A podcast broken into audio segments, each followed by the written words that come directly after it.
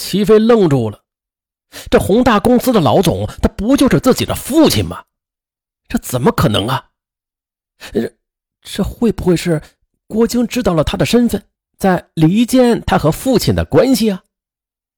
想着，齐飞反驳说：“哼，宏大公司的老总我是知道的，他是一个有家室的人呢，而且为人正派，根本就不可能跟你在一起的。”郭晶则不以为然。好像是故意的，想气他。哼，你真是小见多怪。宏大的老总也是人，他还是个男人呢。不信，你去打听打听。说完，郭靖扭身就继续的逛商场去了。哎呀，看来郭靖说的并不是没影的事儿，父亲很可能真的和他有点瓜葛。齐飞心里一沉，他不敢继续想下去了。傍晚，齐宏伟下班了。吃过晚饭之后，母亲去公园散步去了。齐飞瞅准机会，便直截了当的问父亲：“爸，你和那个郭晶是怎么回事啊？”，这齐宏伟愣住了，半晌没有回应他。坏了！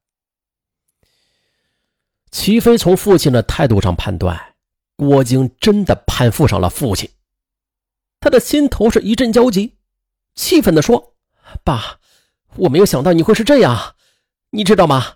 那个郭靖是我原先的女朋友，他他嫌贫爱富，以为我是个穷小子呢，就和我分手了。”齐飞的这句话，就犹如惊雷，把父亲震的是目瞪口呆。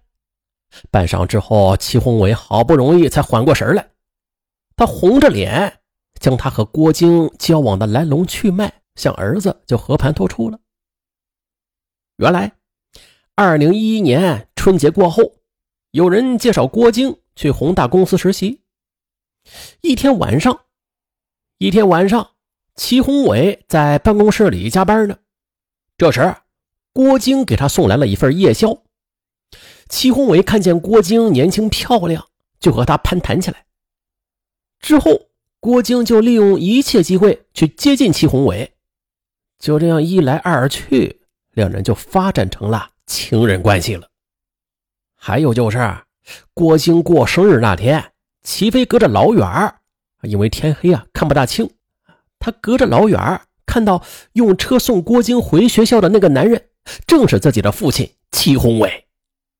只是他当时啊，压根儿就没有往那方面想。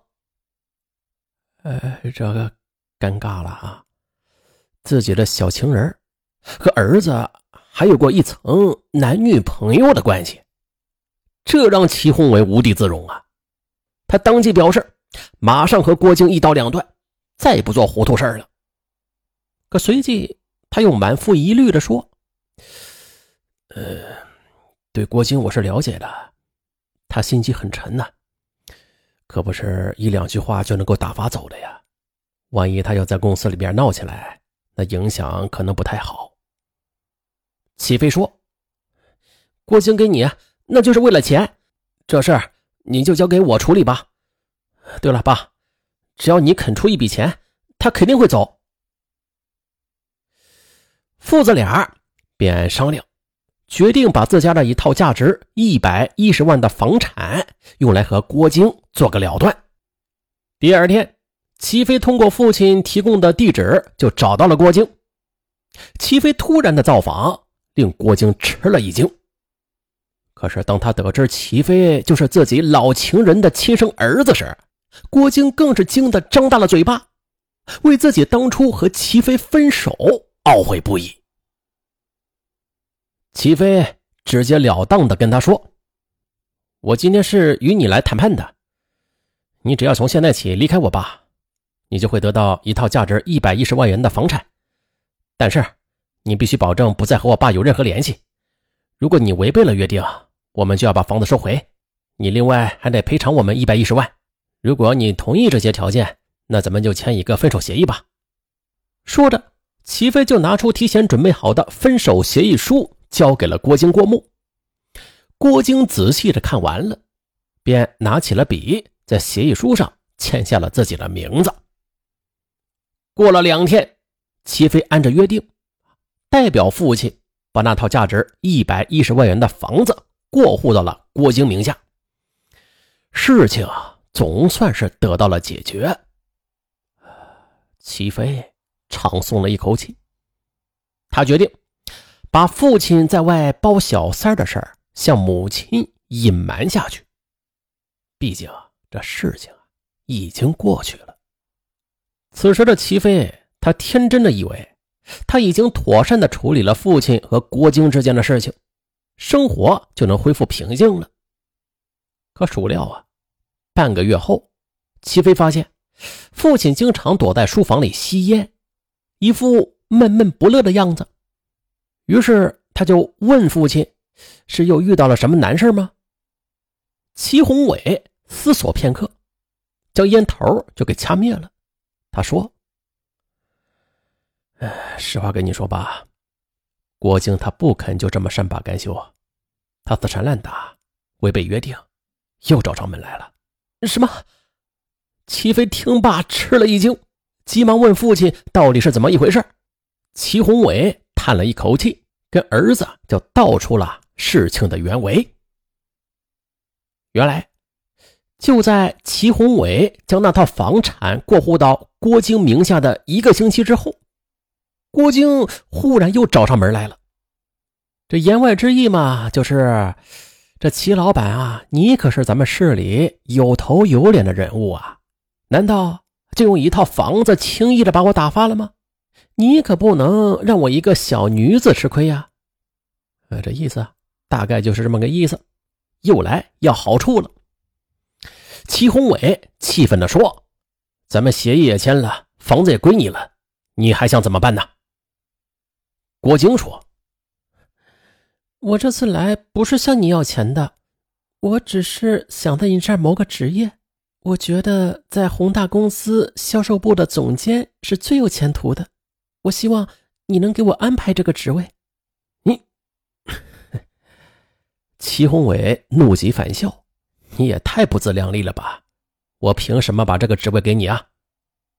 郭晶得意的笑了，就凭我伺候过你们爷俩呀。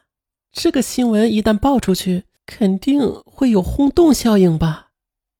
你，齐宏伟一听傻了，这个女人攥着自己的把柄啊！她一旦把这桩丑事捅出去，那自己的声望和公司的名誉，那可能就要毁了。弄不好还会影响儿子的前途呢。齐宏伟思虑再三，无奈的就答应了郭晶。就这样，郭晶窃取了公司销售总监的职位。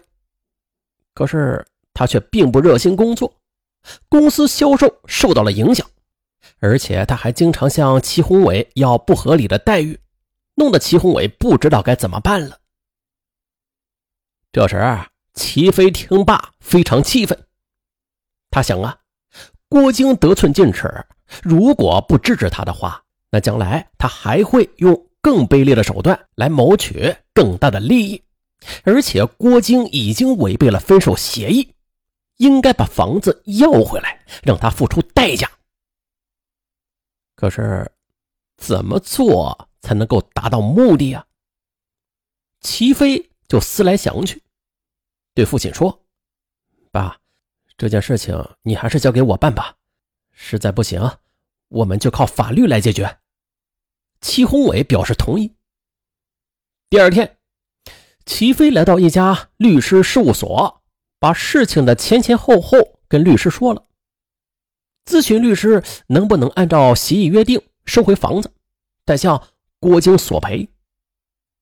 律师说：“这索赔的事啊。”你们就不要想了啊！从法律上来说吧，那份分手协议是无效的。但如果想要要回房子，那要看采取什么样的诉讼策略了。我觉得最好的办法就是以你母亲的名义来打这场官司吧。接着，律师便讲出了其中的道理。回到家，齐飞将律师的建议就说给了父亲。齐宏伟听说啊，要以妻子的名义来打官司。就说：“这怎么能行啊？那样的话，你妈不就知道这件事情了吗？”齐飞则严肃地说：“爸，你已经错了。不管我妈知不知道这件事情，你都伤害了她。如果我们不打这场官司，任由郭靖闹下去的话，那有一天我妈知道了，她会更伤心，说不定还会闹出什么样的后果呢？你呢，就把这事情跟我妈说清楚，向她赔罪，求得我妈的原谅之后，这事儿还能挽回。齐宏伟思索再三，为了顾全大局，同时啊，他也觉得儿子说的很有道理，自己已经犯错了。不能一错再错。于是啊他鼓起了勇气，将事情的来龙去脉跟妻子武丽梅就说了。武丽梅在最初听罢感到愕然，可是她也知道这事情已经到了这一地步了。最终，武丽梅在哭过之后，就选择和丈夫、儿子站在一起。二零一二年春节过后，齐飞聘请律师。以母亲武丽梅的名义，将齐宏伟和郭晶一起告上了法庭，要求确认他们所签订的那份分手协议无效，并且要求郭晶返回房产。二零一二年七月初，法院开庭审理了此案。这吴丽梅没有到庭，全权委托了律师做代理人。齐宏伟也不好意思到庭，全权委托儿子齐飞代理他出庭。郭晶出庭应诉。庭审中，律师明确的指出，这分手协议中提到的房产是当事人武丽梅和被告人齐宏伟的夫妻共有财产。然而，被告齐宏伟却和妻子齐飞背着武丽梅，把这套房子就赠给了郭晶。他们这种行为不但是侵犯了原告武丽梅对于夫妻共同财产的合法权益。也违反了社会的公序和良俗，因此，这份分手协议应该是被认定为无效的。代理父亲出庭的齐飞对法官说：“当时他和父亲害怕母亲会伤心难过，所以是瞒着母亲将房子过户到郭晶名下的。而现在这事儿怎么处理啊？他和父亲都听凭法院判决。”这时，这郭晶生气的对齐飞说。我不管，我不管吴丽梅对这件事情知不知情，但是房子明明是你们父子俩自愿送给我的，说是对我的补偿，你们现在怎么能够不认账呢？你们还讲不讲诚信呢？你们还讲不讲道德呀？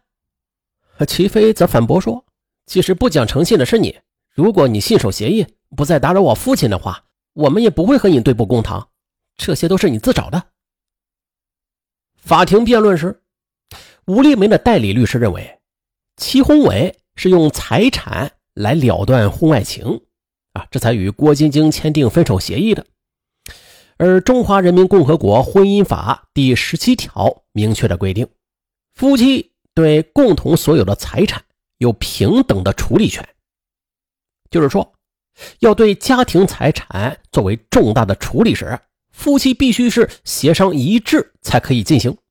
绝对不允许一方背着另外一方擅自处置夫妻共同财产的，否则便是侵犯了配偶对于夫妻共同财产的合法权益。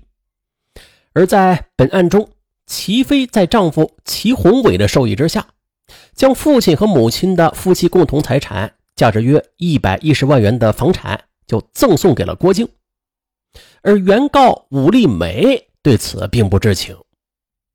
这就明显的违反了咱们前面说的《中华人民共和国婚姻法》的规定，因此这份分手协议是无效的。